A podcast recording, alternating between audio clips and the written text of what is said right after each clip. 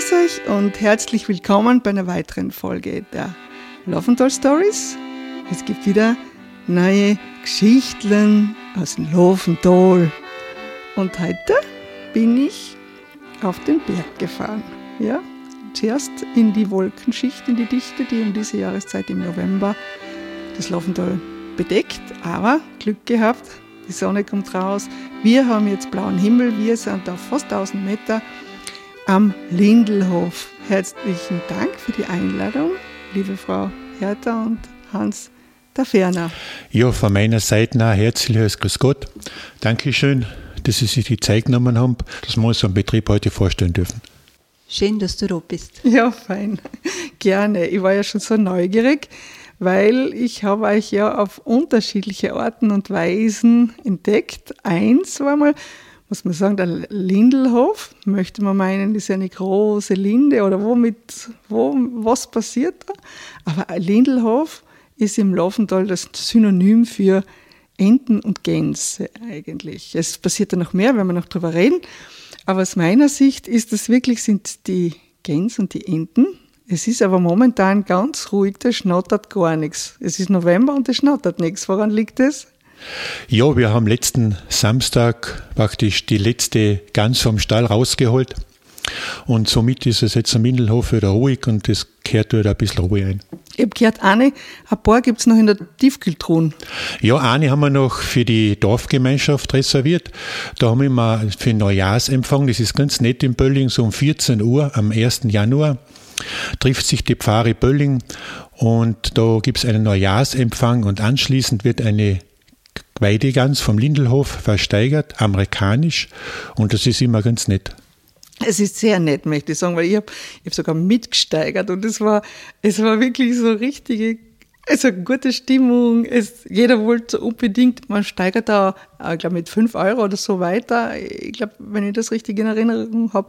Und wir hätten es fast gehabt, aber ähm, wie wir es dann gesehen haben, habe ich gedacht, es wäre schon viel gewesen. Also wir hätten ganz viele Leute einladen müssen, weil es eine riesengroße Gans war. Gell? Ja, und das ist schon Brauch jetzt in, in Bölling. Ja, mittlerweile äh, machen wir das schon ein paar Jahre und es ist, ist immer wieder ein kleines Highlight. Und ich sage als äh, kleines Dankeschön auch von unserer Seite, weil es ja doch der, der heilige Martin ist ja doch der, der Schutzpatron und, und, und irgendwie, dass es über das ganze Jahr äh, nichts passiert ist und dass wir, wir sind ja doch sehr viel unterwegs mit den Autos und dass alle wieder gesund nach Hause kommen. Haben wir gesagt, ein kleines Dankeschön, dass mir da immer alles gut verstatten geht. Mhm. Das stimmt ja, wenn man daherkommt, man es ist einer dieser Orte im Laufental, wo man das Gefühl hat, man ist am Ende der Welt. ja, aber und es, also wirklich ist ja diese, die, diese ganzen Wege zu erhalten, ist natürlich auch eine Geschichte. Also ich stelle mir vor, im Winter ist es ja eisig, es ist kurvenreich, es geht bergab, bergauf. Also es ist wirklich nicht so ohne, gell? Ja, es ist sicherlich herausfordernd. Man muss einfach beim Autofahren sehr aufpassen. Gell? Und man muss sagen, es ist doch ein sehr reger Verkehr. Also man unterschätzt das ja. Gell? Es sind doch viele, was berufstätig sind, die was runter und rauf müssen. Und ich muss sagen, Gott sei Dank, es passiert fast nichts. Da also ist mit einem Auge bist du auf der rechten Seite, mit dem zweiten Auge auf der Fahrbahn und so kommt man schon irgendwie wieder füreinander und man grüßt sich und das passt schon wieder. Mhm. Das ist ja doch aber für euch auch was ganz besonders, wenn man da lebt, oder? Ja, und ihr habt euch bewusst entschieden, dafür da zu leben, nicht nur zu wohnen, sondern auch da zu arbeiten. Wie ist das so? Man ist ja, ihr seid ja da wirklich alleinig. Das ist ja, man muss sagen, es, äh, es ist ein, ein Hof äh, in einer Hanglage. Äh, in der Mitte des Ensembles sieht man eigentlich ein sehr altes Gebäude, das ihr auch jetzt für Gästen zur Verfügung stellt aber darüber werden wir noch reden. Mm, und rundherum ist, sind eben ein paar so ähm, Häuser, Gebäude gewachsen, unter anderem auch der Stollen. Und es sind eben sehr viele Wiesen. Und äh, ihr seid ja beide ursprünglich, ähm, also seit einigen Jahren Vollerwerbsbauern und Bauern, aber es war es ja nicht immer. Wie, wie war das? Ihr wart ja ursprünglich, ihr habt euch kennengelernt und sehr jung geheiratet, wie ich erfahren habe. Und wie war das dann? Ihr habt zuerst äh, in anderen Berufen gearbeitet. Ja, also ich kann von meiner Seite aus, ich, ich habe eine Maurerlehre gemacht und wie gesagt, äh, ist der Hof, es war sehr viel zum Renovieren und zum Richten. Gell? Und das wäre einfach finanziell nicht schaffbar gewesen vom Betrieb heraus. Gell? Und deswegen habe ich müssen zuerst einmal einen Nebenerwerb geben, um das nötige Kleingeld zu haben, daheim auch praktisch zu errichten und, und dass wir da praktisch weiter nach vorne kommen. Und ab 2003 habe ich mich entschieden, den Betrieb nach einem Vollerwerb zu führen.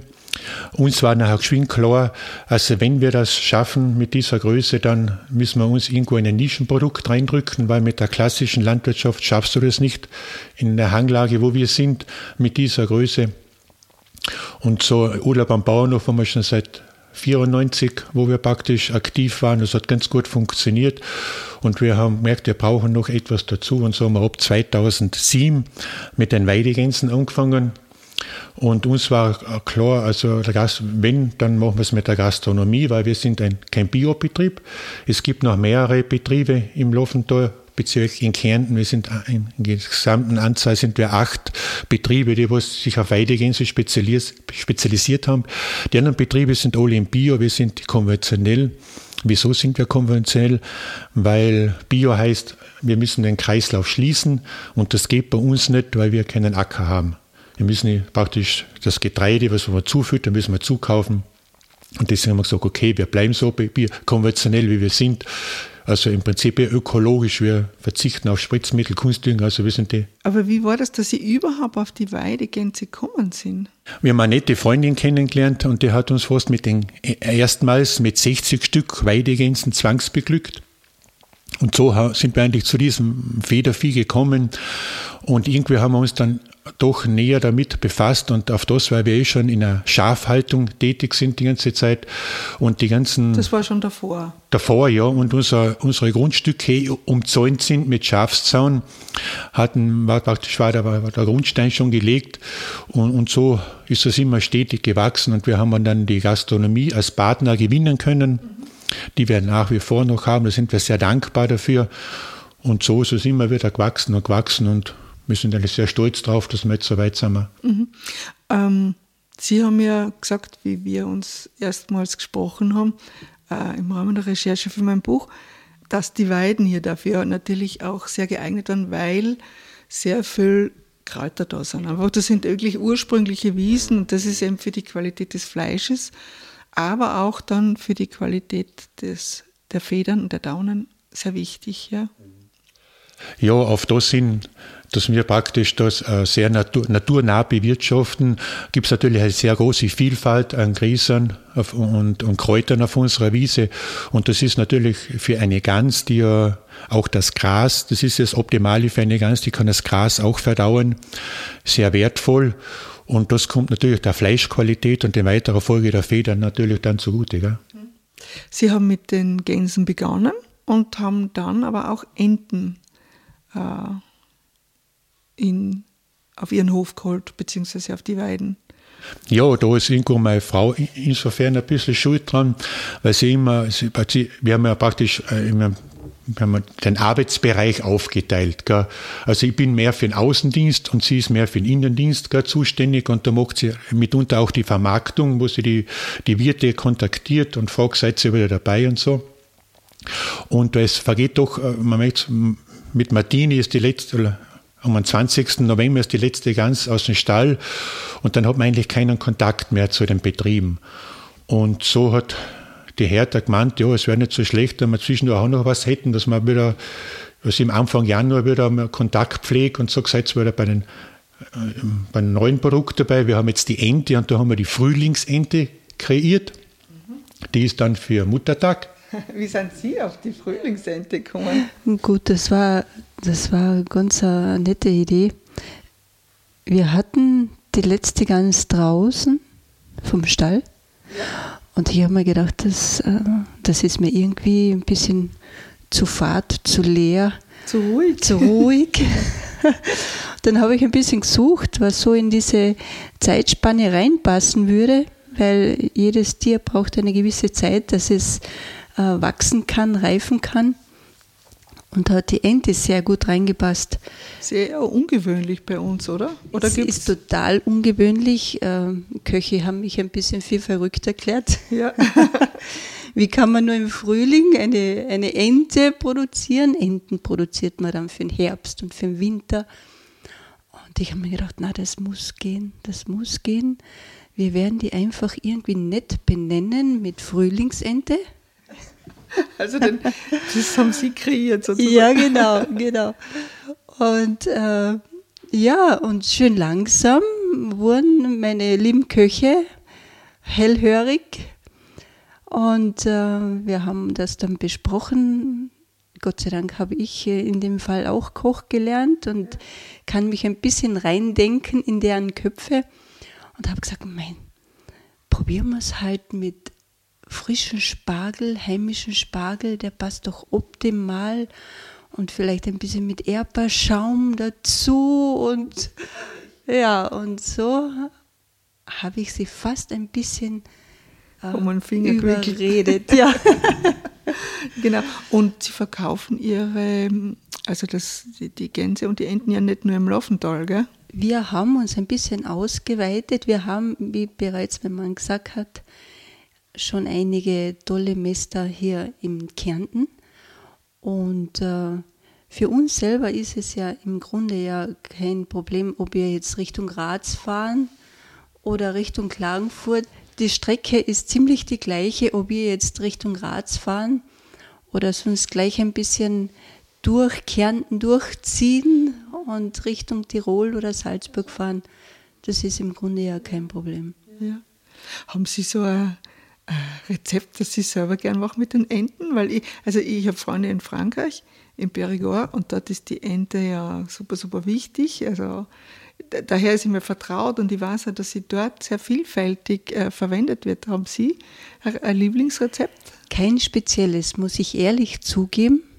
Für mich ist es wichtig, dass, äh, dass das Fleisch wunderbar von Knochen runtergeht und nicht mehr drauf hängt. Das, das muss, es, muss schon ordentlich durch sein. Braucht Das ein bisschen passt. länger, gell? Braucht ein bisschen länger. Ich fahre sie gerne ein bisschen mit so 150 Grad, nicht viel mehr. Kommt aufs Gewicht drauf an. Dann bleibt es schön saftig. Gell? Genau, Genau. genau. Und was gibt es als Beilage? Ja, im Frühling natürlich keine Knödel und Rotkraut. Ähm, wir haben wirklich gerne diesen einheimischen Spargel. Im Lavantal haben wir zwei tolle äh, Betriebe, die uns diesen bereitstellen. Und natürlich äh, Frühlingsgemüse dazu, Frühkartoffel, wunderbar. Ich freue mich schon auf den Frühling. Ich werde wieder vorbeikommen, aber muss, man muss es reservieren vermutlich auch, gell? Oder? Ja, das ja, wäre das wär sicher von Vorteil, damit sie sie wirklich auch bekommen. Mhm. Bei den Gänsen ist es auch das Gleiche. Ja. Also die, die Enten sind dann zum Muttertag fertig sozusagen. Die sind zum Muttertag fertig, ja. Genau, wirklich fertig. Sehr gut. Ja, aber das ist ja noch nicht alles, was, was man da vom, vom äh, Lindelhof kriegt. Ähm, Sie haben dann begonnen, äh, die Daunen und die Federn zu verarbeiten.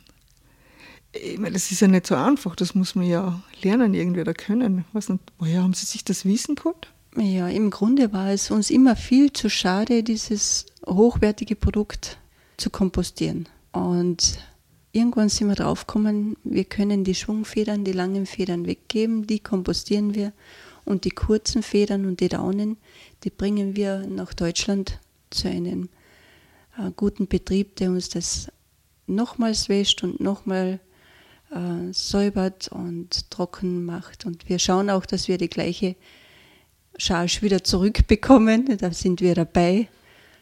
Das dauert ja drei Tage und wir wissen, wir haben unsere eigene Ware wieder zurück.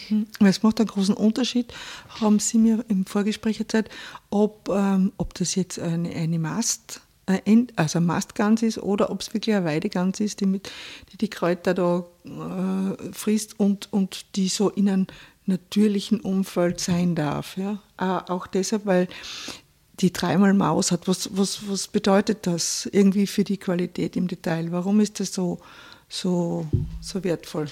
Ja, und das ist sehr wertvoll. Also deswegen schauen wir schon, dass wir unsere Gänse relativ früh bekommen. Also die Gössel, die Küken, die kommen so Mitte, Ende Mai zu uns auf den Hof. Und wie du wie schon erwähnt hast, die kommen dreimal in die Maus. Was heißt das? Sie erneuern ihr Federkleid. Und das sieht man auch dann auf der Wiese, dann liegen die Federn teilweise rum, im Stall sind jede Menge Federn. Und das hat zum einen, dass bei jeder Mauser, wenn dann die neue Daune nachwächst, immer kräftiger und größer wird.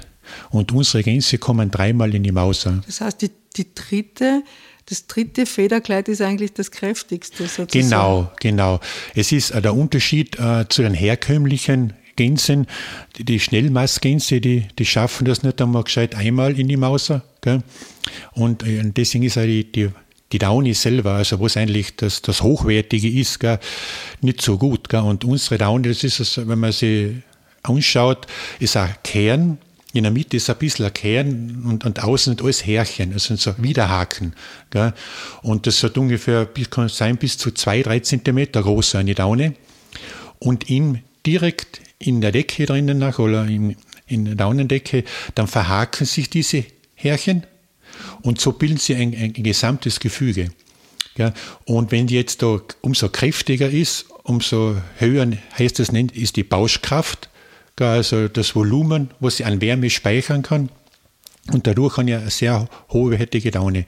Und, das, das, und wenn ich eine hochwertige Laune habe, dann habe ich eine lange Freude mit so einem Federbett. Okay, jetzt, jetzt wissen wir, warum die, die dreifache Mauser so wichtig ist für die Qualität der Daune. Ähm, Sie lassen das reinigen, holen das wieder ins Haus und dann verarbeiten Sie das. Ja, genau. Ich habe von meinem Mann im Keller unten einen kleinen, schönen Arbeitsraum eingerichtet. Atelier. Eingerichtet bekommen. Ein Atelier klingt schön, ein Daunenatelier. genau. Und äh, da darf ich diese Inlets befüllen und, und äh, auf Wunsch unserer Kunden natürlich. Schneiden Sie die? Nein, diese schneidere ich nicht. Wir bekommen sie fertiger angeliefert und befüllen sie mit unseren Daunen der Tiere, die hier am Hof äh, hochgezogen wurden.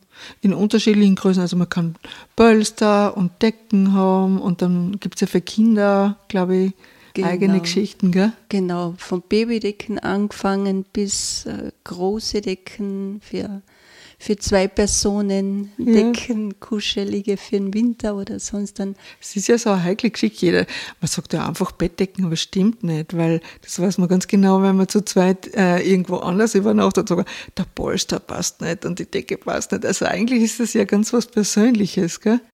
Ja, und im Grunde haben wir wirklich Glück, dass wir sie selber nähen können, denn jeder Kunde hat andere Bedürfnisse. Der eine braucht einen dickeren Polster, der andere einen weicheren. Ja. Und wenn der Polster bzw. die Decke nicht passen sollte, dann füllt man nach oder man nimmt, nimmt einfach wieder raus. Ja, aber dass ich das richtig verstehe, Sie haben äh, irgendwelche Partnerinnen oder Partner, die einmal die, den Rahmen, also die, den, das, Inlet. Die, das Inlet machen und sie befüllen das und machen das fertig sozusagen. Genau, genau. Okay. Und da gibt es eben Normgrößen, auch, damit es dann für die Kissen äh, Hüllen passt und so weiter, vermute ich. Es gibt verschiedene Größen, 60 mal 80, 70, 90, 40, 80 Pölster. Das kleine oder, einmal eins. Oder, oder sonst dann individuell gestaltete, zugeschneiderte, das kann ich dann ja selber machen. Also neben den Enten, neben den Gänsen, äh, sie haben noch Schafe, aber zusätzlich kann man hier noch Urlaub machen. Und dann sind sie es vermutlich, oder äh, die sich hauptsächlich um die Gäste kümmert, ja? Ja, es ist ja eigentlich so, dass wir ja auch auf die Bedürfnisse der Gäste eingehen und äh, für das nehme ich mir ein bisschen mehr Zeit. Und äh, wir haben ja das 94 begonnen, klein begonnen mit einer Ferienwohnung. Dann haben wir das alte Haus ausgebaut und das ist dann wirklich langsam gewachsen. Und ich bin mit den Gästen mitgewachsen und Und der Betrieb ist mit uns mitgewachsen und so. Mittlerweile haben wir drei Wohnungen und äh, sind sehr glücklich darüber, dass wir auch gut besucht werden. Gibt es Stammkundinnen und Kunden? Ja, also die, man freut sich dann schon das ganze ja. Jahr drauf. Woher kommen die Leute zu Ihnen?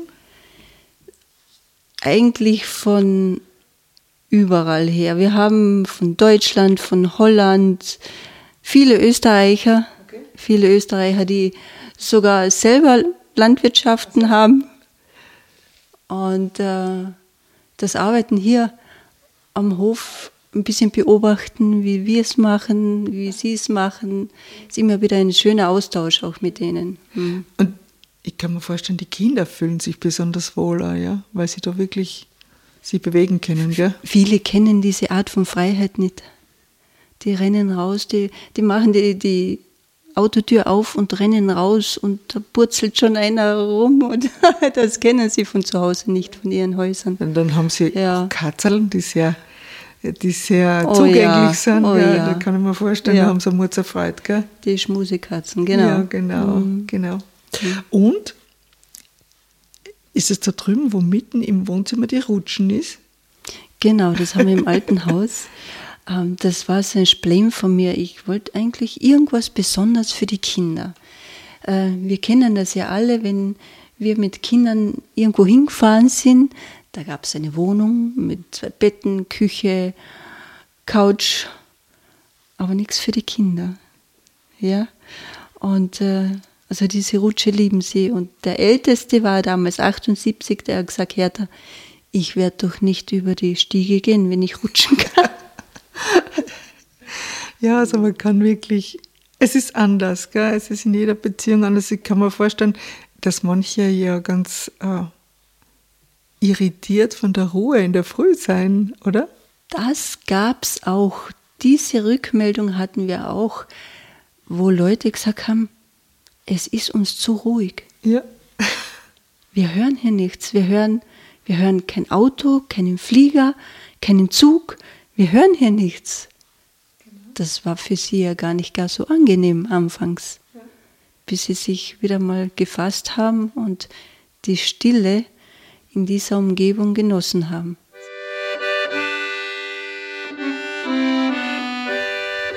Ja, und nun noch ein bisschen Werbung in eigener Sache. Wenn ihr nämlich mehr über das Tal erfahren wollt, also die Umgebung von Pölling, wo die Taferners zu Hause sind, vom Lindelhof oder von der ganzen Gemeinde St. André oder von allen Gemeinden des Tales und allen neuen Gemeinden, dann lege ich euch das Buch Lavandal Stories ans Herz. Ähm, es erzählt Geschichten für Menschen, die zwischen Reichenfels und Lavamünd leben und arbeiten und trotzdem nicht alle Ecken kennen. Ebenso für Feinspitze, die hochwertige Lebensmittel schätzen. Ja, und dann gibt es so Exil-Lavandalerinnen und Lavandaler wie mich, die wissen wollen, was sich zu Hause getan hat. Ich habe da fünf Jahre lang recherchiert, habe mit hunderten Menschen gesprochen und die Geschichten, die ich dabei gesammelt habe, aufgeschrieben und in einem Buch zusammengefasst mit schönen neuen Bildern kombiniert, teilweise von mir, teilweise von Menschen aus dem Lavantal. Wenn ihr das Buch verschenken wollt oder euch selbst schenken wollt, ihr könnt es im Buchhandel finden oder auf der Webseite bestellen, im Onlineshop www.lavantal-stories.at und ja, ich schicke es euch gern zu. So, und nun gehen wir wieder zurück zur Familie Taferner am Lindelhof oben in Pölling.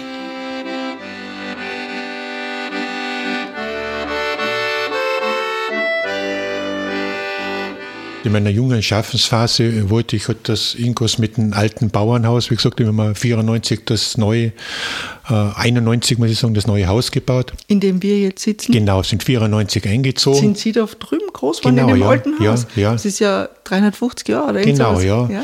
Und irgendwie, was mir persönlich ein Anliegen, diese Substanz zu erhalten. Gell? Also damals war ich der Einzige, der was voll motiviert war. Alle anderen haben mir diesbezüglich abgeraten, aber ich bin von Sternzeichen Steinbock und das sage ich schon alles. Und somit habe ich das Projekt in Kauf genommen und habe das durchgezogen und im Endeffekt hat die ganze Familie mitgezogen. Und im Nachhinein, muss ich sagen, sind wir sehr stolz drauf, gell? weil ich wüsste ja dann gar nicht, wo in der nächsten Umgebung noch so irgendein so Objekt steht in dieser Konstellation, gell? was teilweise mit Holz und gemauert ist. Gell? Ja, es gibt sehr, sehr wenig alte Laufenthaler Bauernhäuser, weil äh, die meisten sind ja vollkommen erneuert worden, sodass man sie gar nicht wiederkennt, beziehungsweise vollkommen abgetragen und auf den Grundfesten ist dann äh, was aufgebaut oder so erweitert. Aber das ist eine der, we der wenigen, das auch ich kenne. Ich habe sie gesucht, äh, deshalb bin ich äh, da Richtung, äh, Richtung Leonhard gefahren, wo dieser 900 Jahre alte Gasthof steht. Dort kann, hat man noch in etwa eine Idee, wie halt die Laufenthaler Bauern, Bauten und Bauernhöfe früher ausgeschaut haben. Aber in der Tat ist das wirklich eine der wenigen, die, man noch sehen kann. Ne? Ja, und wir haben ja damals das große Glück gehabt, wir haben ja da nette Urlaubsgäste gehabt äh, aus, da, aus Bayern, aus Rosenheim. Da war mitunter ein, ein Architekt dabei, den haben wir dann äh, ganz lieb gewonnen über Jahre. Und der hat mich eigentlich ein bisschen beraten. Gell. Ich bin ja damals auch nicht so, auch nicht so weitsichtig gewesen. Gell. Ich wollte jetzt erst alles innen mit, mit Rigips verkleiden. Gell. Die Holzwände, die waren ja alles gekalkt, wie wir früher gekalkt. Und dann, so, da waren ja oben die, unsere Schlafräume, wo wir die erste Wohnung gemacht haben. Und das war nicht so unselig. Gell. Der Kalkholter der von Holz ja nicht, das ist wieder runtergebröckelt. Und so dachte ich, ich stelle eine Rigipswand vor und putze die runter und das ist okay. Gell? Und dann hat er gesagt, Hans, mach das nicht, du musst das sauber kriegen. Und so haben wir das ganze Fachwerk, was da innen drin ist, alles Sand gestrahlt. Und somit haben wir praktisch das alte Holz wieder hervorgeholt. Und das ist einfach optimal. Also im Nachhinein war das das Beste, was wir machen haben können. Gell? Ja, weil die Materialien früher, also das Holz ist sicher vorher gelagert und getrocknet worden, bevor es verbaut wurde dann über die Jahrhunderte ist es sicher nicht schlechter geworden. Ja? Und der Kalk als natürliches Baumaterial, das alles reinigt, äh, hat das seine dazu beigetragen, dass das auch noch für sich die Wohnqualität stimmt. Gell? Aber es ist nur das Wissen auch darum irgendwie verschwunden. Und es ist halt sehr selten, außer es sind Leute, die sich wirklich sehr damit befassen. Das ist die Ausnahme. Also muss ich sagen, da bin ich beim Verein in der Steiermark, der sich genau darum kümmert und deshalb finde ich es ganz toll. Das heißt reiner Handwerk. Dort lernt man auch Kalk löschen und Kalk putzen. Deshalb weiß ich ein bisschen Bescheid darüber und ich finde es ganz, ganz toll. Hat, wenn, man, wenn man daherkommt und aussteigt, dann sieht man so und allein diese schweren Holzblöcke, aus denen das Haus gebaut ist, neben dem gemauerten Teil, sind schon sehr faszinierend. Ja. Ja, im mittleren Teil war ja die, die Rauchküche. Ja früher praktisch, also ist, das sind die Rauchfänge zusammengegangen, also und, und dann die Rauchkuchel, wie man so sagt, und dann haben sie früher für die Schweine Futter drinnen, praktisch äh, Kartoffel gekocht und so und, und geselcht worden drin in diesem Raum. Gell. Und deswegen ist der mittlere Teil, wo, wo eigentlich die Feuerstelle war, ist gemauert worden. Das ist einfach zur Sicherheit. Ja. Aber, aber Sie und Ihre Familie haben da drüben Genau, so wie gesagt, äh, ich habe ja mal äh, im Zuge des Sohnes, weil der hat ein Projekt gemacht in der Landwirtschaftlichen Fachschule, wie sind wir eigentlich, wie ist der Name Lindl entstanden, und da haben wir in Archiv nachgesucht. Und das ist natürlich sehr mühselig, weil ja teilweise alles in Korrent geschrieben ist und dann ist es ja nicht so schön geschrieben und so, das ist natürlich herausfordernd. Und da sind wir zurückgekommen bis auf 1670 und da war ein gewisser Simon Lindl der war Besitzer von dieser Hube. Und davon, also von dort, von dort her stammt der Hofname Lindl. Mhm. Aber war da mal eine Linde? Na, der hat sich Lindl geschrieben, der, der das Name Simon Lindl und der ist praktisch, na, und die Namen haben sich geändert. Also es ist im Prinzip immer im Familienbesitz gewesen, aber nur durch die Heirat war dann vor, also bis 1920 haben wir uns Schweiger geschrieben dann ist der, der, der erste Mann von meiner Großmutter im Ersten Weltkrieg gefallen und dann ist ein gewisser der Ferner gekommen und deswegen heißen wir jetzt der Ferner. Mhm. Und wie viele Leute haben da früher gelebt, so in ihrer Kindheit in dem Haus da drüben, in dem alten? Also wir selber waren eigentlich leider mehr zu viert, aber früher waren sie, kann man vorstellen, also mein, mein Vater hat sieben Kinder, sieben, äh, sechs, sechs Geschwister gehabt und da sind sie halt zehn, zwölf Leute, das war normal früher. Ihre Kinder, leben die noch da? Also äh, bis auf die Tochter sind alle, also wir haben drei Kinder. Äh, wir haben noch einen Nachzügler mit 16 und der Sohn, der wird den Betrieb mal übernehmen, hilft eh schon mit, ja. Und die Tochter wohnt bei ihrem Freund. Mhm. Also da habt ihr Glück, wenn das jemand übernimmt. Ja, also wir wissen nicht, in welcher Weise er den Betrieb weiterführt, aber er ist schon, schon dabei und motiviert. Ja, gibt es einen weiteren Wiefzack aus dem Hause Taferner, muss man sagen. Äh, die Familie Taferner hat einen Innovationspreis erhalten und für diese, heute nennt man das Nose to Tail, also die Idee, dass man wirklich einerseits das innovativ angeht, zum anderen aber, dass man alles, was man hat, möglichst im Kreislauf bewirtschaftet und auch verwendet, also so in dem Fall von den Daunen, die nicht nur die Tiere züchtet und verkauft und schaut, dass das Fleisch in Ordnung ist, sondern eben auch die Daunen dann verwertet, worüber wir eben gesprochen haben. Das Leben am Land seit ihrer Kindheit hat sich ja vermutlich verändert. Also sie, Frau Hertha, sind ja nicht aus dem Laufental, aber gleich über beim übernächsten Mugel da haben, wie man das sagt. Genau, im Bezirk Völkermarkt. Ja, zwei Berge weiter, ja, genau. Zwei Berge weiter, genau. Aber ähm, ähm, während unten im Tal und in den Städten alles schneller wird, wird es bei Ihnen am Berg ruhiger. Wie nehmen Sie das wahr? Für mich persönlich ist das eigentlich ein wunderbarer Ausgleich. Wenn ich äh, die Hektik haben möchte, wenn ich wenn ich äh, raus will, wenn ich mal nach zum Beispiel Graz in die schöne Großstadt möchte, dann ist es für uns ja gar nicht so weit weg. Und äh, trotzdem bin ich froh, wenn ich wieder auf die A2 auffahre und weiß, ich fahre in ruhigeres Gefilde. Ja. Wir sind gerne hier herum. Und hat sich äh, der Ort Bölling, inwiefern hat der sich verändert aus Ihrer Sicht? Weil früher mal gab es eine Schule, ähm, es gab vermutlich mehr Wirtshäuser, als es heute gibt. Im Grunde ist es sehr ruhig geworden. Gott sei Dank haben wir etliche, etliche innovative Leute hier, die diese Ruhe nicht immer bevorzugen. ja, da gibt es ja diese Kulturgemeinschaft. Ja, Kultur ja. am Berg. Kultur am Berg. Ja, mit unserem Edgar. Er hat da wirklich vieles auf die Beine gestellt. Wir unser, sind ihm sehr dankbar. Unser Edgar, muss man ja. sagen, ist der also sehr renommierte Musiker, Saxophonist, Komponist Edgar Unterkirchner. Ähm, auf den Lavandal Stories, auf der Playlist der Lavandal Stories auf Spotify ist er zu hören, unter anderem, ja genau. Und äh, das ist ja erst vor kurzem passiert, also vor kurzem gestartet, oder? Ja, also Kultur am Berg ist an für sich jetzt die, das zweite Jahr, wo es jetzt mit dem Edgar Unterkirchner, wo das funktioniert. Und ich sage damit ist auch, man muss auch sagen, es ist die ganze Pfarrgemeinde ist sehr aktiv. Gell? Also und da ist eigentlich, ich sage mal, das hatte und für sich unser verstorbener Pfarrer Magister Nepomuk Warnig, der hat das immer schon vorangetrieben. Gell? Also im Prinzip war er eher mehr Baumeister als wie fast Pfarrer. Gell? Also er hat sich wirklich sehr engagiert, wenn man die ganzen Kirchen herum anschaut und da ist die ganzen Höfe, also was da sind, sind die alle sehr, sehr toll renoviert geworden. Gell? Und, und, und da, da merkt man, der hat auch immer wieder äh, Leute in den, in den Bann gezogen und motiviert und, und so ist es eine sehr lebendige Pfarre. Gell? Also man auf andere äh, Bergpfaden hinschaut, da passiert ja gar nichts. Gell? Und immer wird man angesprochen, bei euch ist immer was los und da ist was, ja.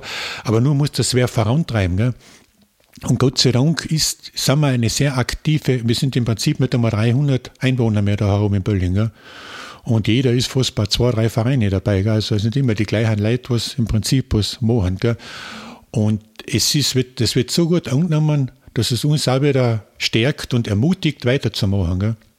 Die ganze, alles, alles, was man in die Hand nehmen, hat eigentlich Erfolg und das, das bringt uns natürlich auch wieder weiter. Schön. Also jetzt haben wir schon zwei Veranstaltungstipps. Das eine ist einmal Kultur am Berg. Da gibt es mehrere Veranstaltungen im Jahr. Und das zweite ist unbedingt vormerken, der 1. Jänner 2024. Da gibt es diese amerikanische Versteigerung.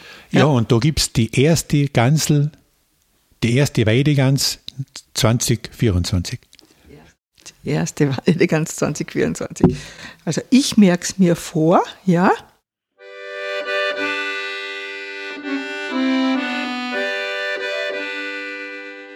Jetzt kommen wir noch zu meiner äh, Rubrik Gar gefragt. Zehn kurze Fragen an Hertha und Johann Taferner. Es sind eigentlich so Satzanfänge und sie machen das einfach, sie antworten drauf. Wir könnten das wechselweise machen oder wem halt zuerst was einfällt, das ist nicht so tragisch, gell? Okay. Ein guter Tag beginnt mit zwei Frühstückseier. Ja, aber keine Enten, sondern Hühner. Hühnereier? Hühnereier. Haben Sie ja Hühner? Nein, nein. Wir haben da eine, eine, nette, eine nette Bauernfamilie, die haben praktisch Hühner und die beliefern uns mit den Eiern. Okay. Jeder. Sie ja? Ja, ohne, ohne Meyers Eier geht gar nichts. ohne Meyers Eier geht gar nichts, das ist gut. Ähm, als ich klein war, wollte ich unbedingt Bauer werden.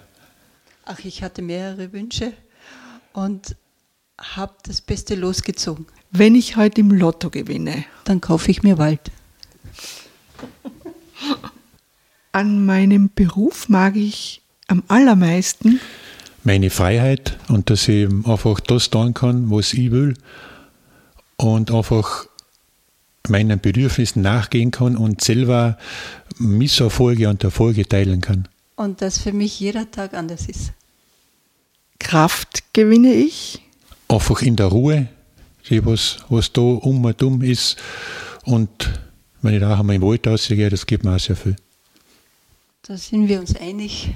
Also die Natur, die bringt's. Mhm. Naja, wenn Sie Wald kaufen würden. Federn habe ich vor. Gar nichts, normal nicht. Wir haben schon so viel erlebt. Wir haben keine Federn. Sehr gut. Herzhaft lachen kann ich. Über mich selbst. Ich würde mich gern auf ein Glas Wein oder Bier oder auf einen Kaffee treffen mit all unseren Köchen. Das war gescheit. Weil sie hätten den Wein oder so und die brachten was mit. Gell? Und meinem zwölfjährigen Ich würde ich empfehlen, locker bleiben. Okay. Und der schönste Platz im Laufental? Ist am Lindelhof am südlichen Hang der Sauerbe. Dann sage ich herzlichen Dank für den gemütlichen Vormittag. Ähm, und ja, ich freue mich auf den 1. Jänner. Gut. Grüß euch. Danke für die Einladung. Vielen Dank.